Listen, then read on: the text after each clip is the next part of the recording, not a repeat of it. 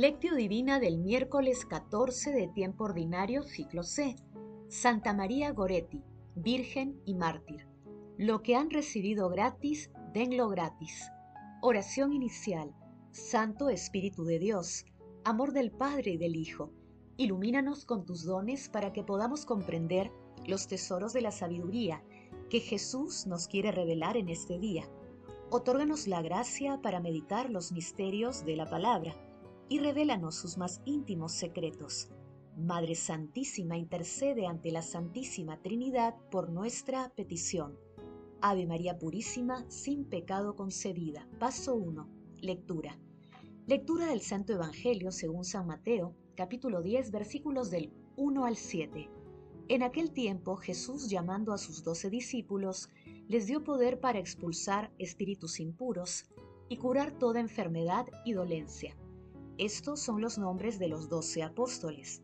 El primero, Simón, llamado Pedro, y su hermano Andrés, Santiago el hijo de Zebedeo, y su hermano Juan, Felipe y Bartolomé, Tomás y Mateo, el publicano, Santiago el hijo de Alfeo y Tadeo, Simón el cananeo, y Judas el Iscariote, el que le entregó. A estos doce envió Jesús después de darles estas instrucciones. No vayan a tierra de paganos, ni entren en la ciudad de Samaria, sino vayan a las ovejas descarriadas de Israel. Vayan y proclamen que el reino de los cielos está cerca. Curen enfermos, resuciten muertos, limpien leprosos, expulsen demonios. Lo que han recibido gratis, denlo gratis. Palabra del Señor, gloria a ti, Señor Jesús. Jesús llamó a sus discípulos y escogió a doce para enviarlos, sembradores de la fe, a propagar la ayuda y la salvación de los hombres en el mundo entero. Fijaos en este plan divino. No son ni sabios, ni ricos, ni nobles, sino pecadores y publicanos, los que escogió para enviarlos, de manera que nadie pudiera pensar que habían sido atraídos con habilidad, rescatados por sus riquezas, atraídos a su gracia por el prestigio de poder o notoriedad. Lo hizo así para que la victoria fuera fruto de la legitimidad y no del prestigio de la palabra. María nació el 16 de octubre de 1890 en Corinaldo, provincia de Ancona, Italia. Era la tercera de siete hijos de una familia pobre, de bienes terrenales, pero rica en fe y virtudes. Fue bautizada al día siguiente de su nacimiento y consagrada a la Virgen. A los seis años recibió el sacramento de la confirmación.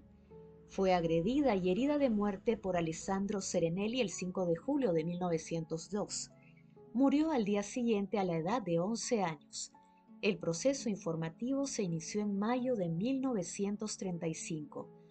Pío XII reconoció la autenticidad del martirio de María en marzo de 1945 la declaró beata el 27 de abril de 1947 y santa el 24 de junio de 1950. En el Evangelio de San Mateo se ubican cinco grandes discursos de Jesús.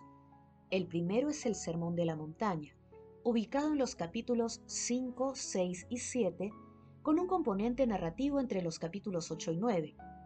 El segundo trata sobre la misión de los apóstoles, en el capítulo 10. El tercer discurso es el de las parábolas, ubicado en el capítulo 13. El cuarto discurso trata sobre los términos del discipulado y de la comunidad en el capítulo 18 y el quinto es el discurso de la llegada futura del reino de Dios o discurso escatológico ubicado en los capítulos 24 y 25. Con el pasaje evangélico de hoy se inicia el discurso de Jesús sobre la misión apostólica.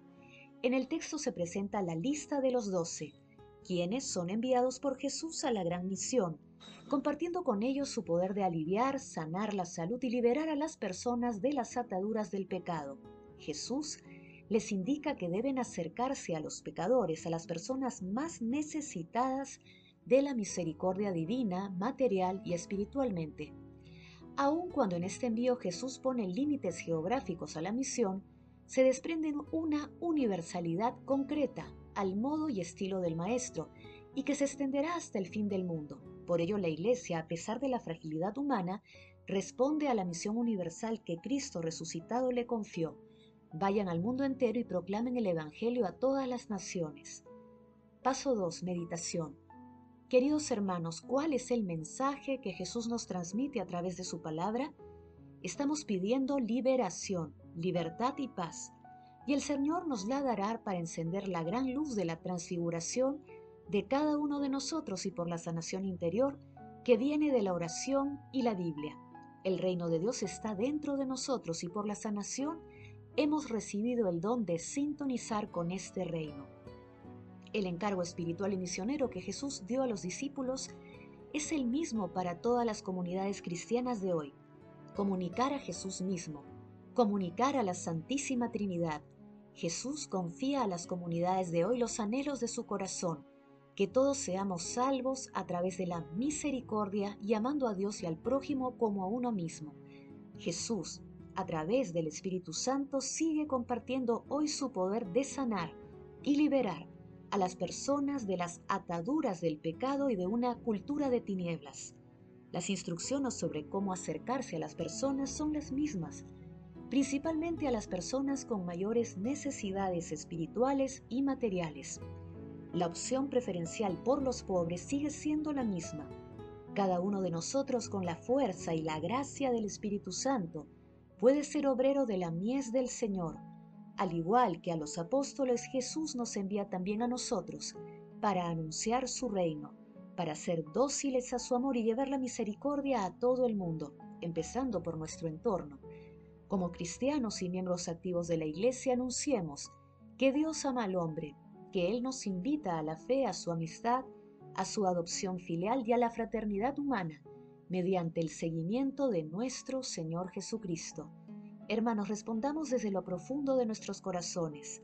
¿Cómo respondemos al llamado y envío de nuestro Señor Jesucristo para anunciar el reino de Dios? Por donde vayamos.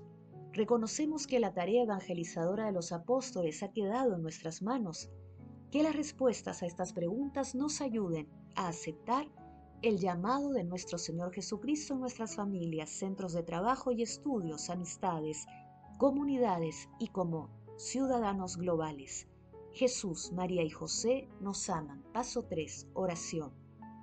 Padre Eterno, fuente de la inocencia y amante de la castidad, que concediste a tu sierva María Goretti la gracia del martirio en edad juvenil y le entregaste la corona de virgen por su combate, concédenos por su intercesión constancia en el cumplimiento de tus mandatos. Amado Jesús, tú que nos has enseñado que el amor debe reinar entre los hombres, concédenos la fuerza y la gracia de aceptar tu llamado y ser instrumentos en tu proyecto de salvación. Espíritu Santo, modela al ser humano para reconstruir las fronteras de la humanidad en base a los valores del reino de los cielos. Padre amado y eterno, envía a trabajadores a tu mies, que es mucha y pocos son los obreros. Te lo suplicamos en el dulcísimo nombre de tu amado Hijo Jesucristo Santísima Trinidad bendice y protege y guía a los sacerdotes y consagrados para que sigan anunciando tu reino con alegría y con el amor que tú nos transmites. Amado Jesús, misericordia infinita, coge con tu perdón a las almas de todos los difuntos, especialmente de aquellos más necesitados de tu misericordia. Madre Santísima, Madre de la Iglesia, intercede ante la Santísima Trinidad por nuestras peticiones. Amén. Paso 4. Contemplación y acción. Contemplemos a nuestro Señor Jesucristo con la lectura del llamado Salmo del Seguimiento de un autor anónimo. Iré detrás de ti. Si tú vienes a mí buscando horizontes más amplios para volar, iré a enseñar a todos que tú eres libertad, que solo en ti se encuentra el manantial, la felicidad, la verdadera paz.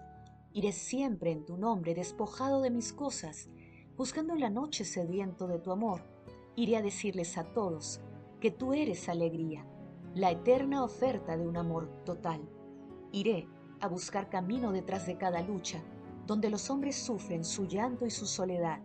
Iré, si tú me llamas a ser siempre tu amigo, sin importarme nada, pues tú eres mi caminar.